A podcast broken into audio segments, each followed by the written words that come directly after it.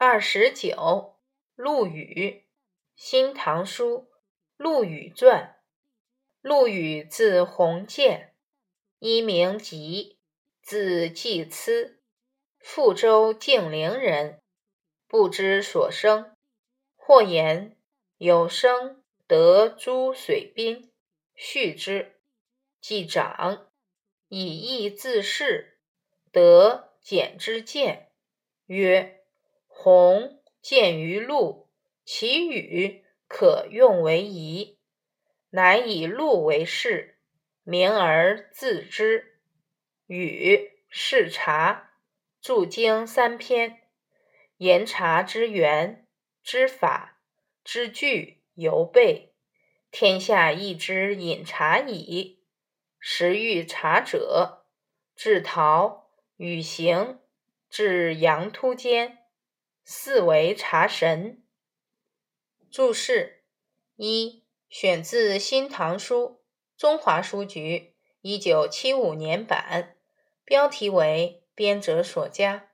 二：富州，唐时富州辖今湖北仙桃、天门、监利等地。三：竟陵，今湖北天门。四：猪之鱼。五畜养育，六事占卜，七简之见，周易中的一种卦象。八玉麦，九陶，用粘土制成器物。十羊突，炉灶与烟囱。文艺，陆羽，字鸿渐。一名吉，字季咨，是富州静陵人。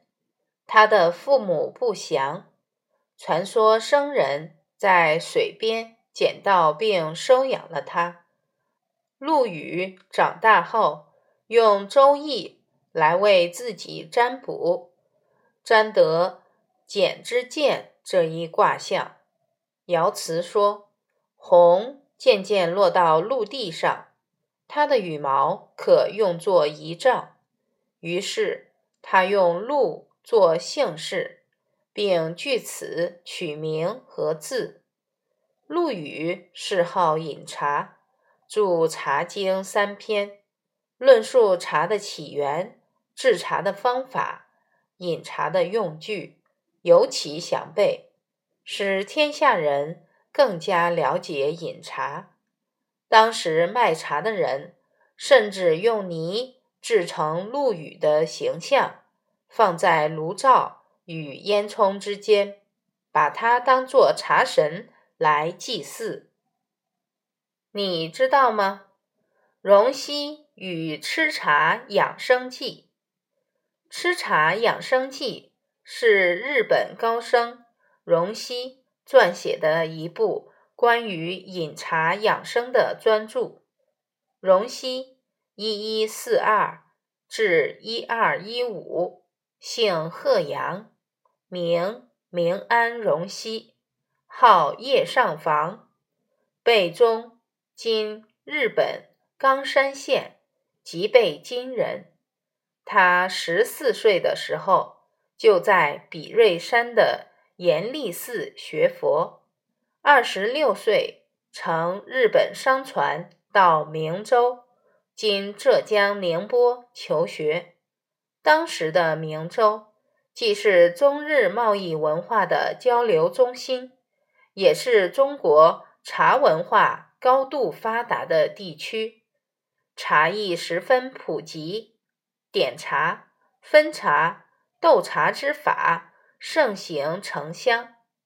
荣西在明州四个月，遍谒名山古刹，学习中国禅茶。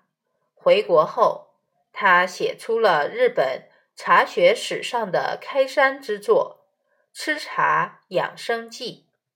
该书对日本茶文化的发展做出了开创性的贡献。荣西的《吃茶养生记》。是在继承、吸收陆羽《茶经》内容的基础上写成的，书中曾多处提到陆羽的茶经，《吃茶养生记》这部书是中日茶文化交流的结晶。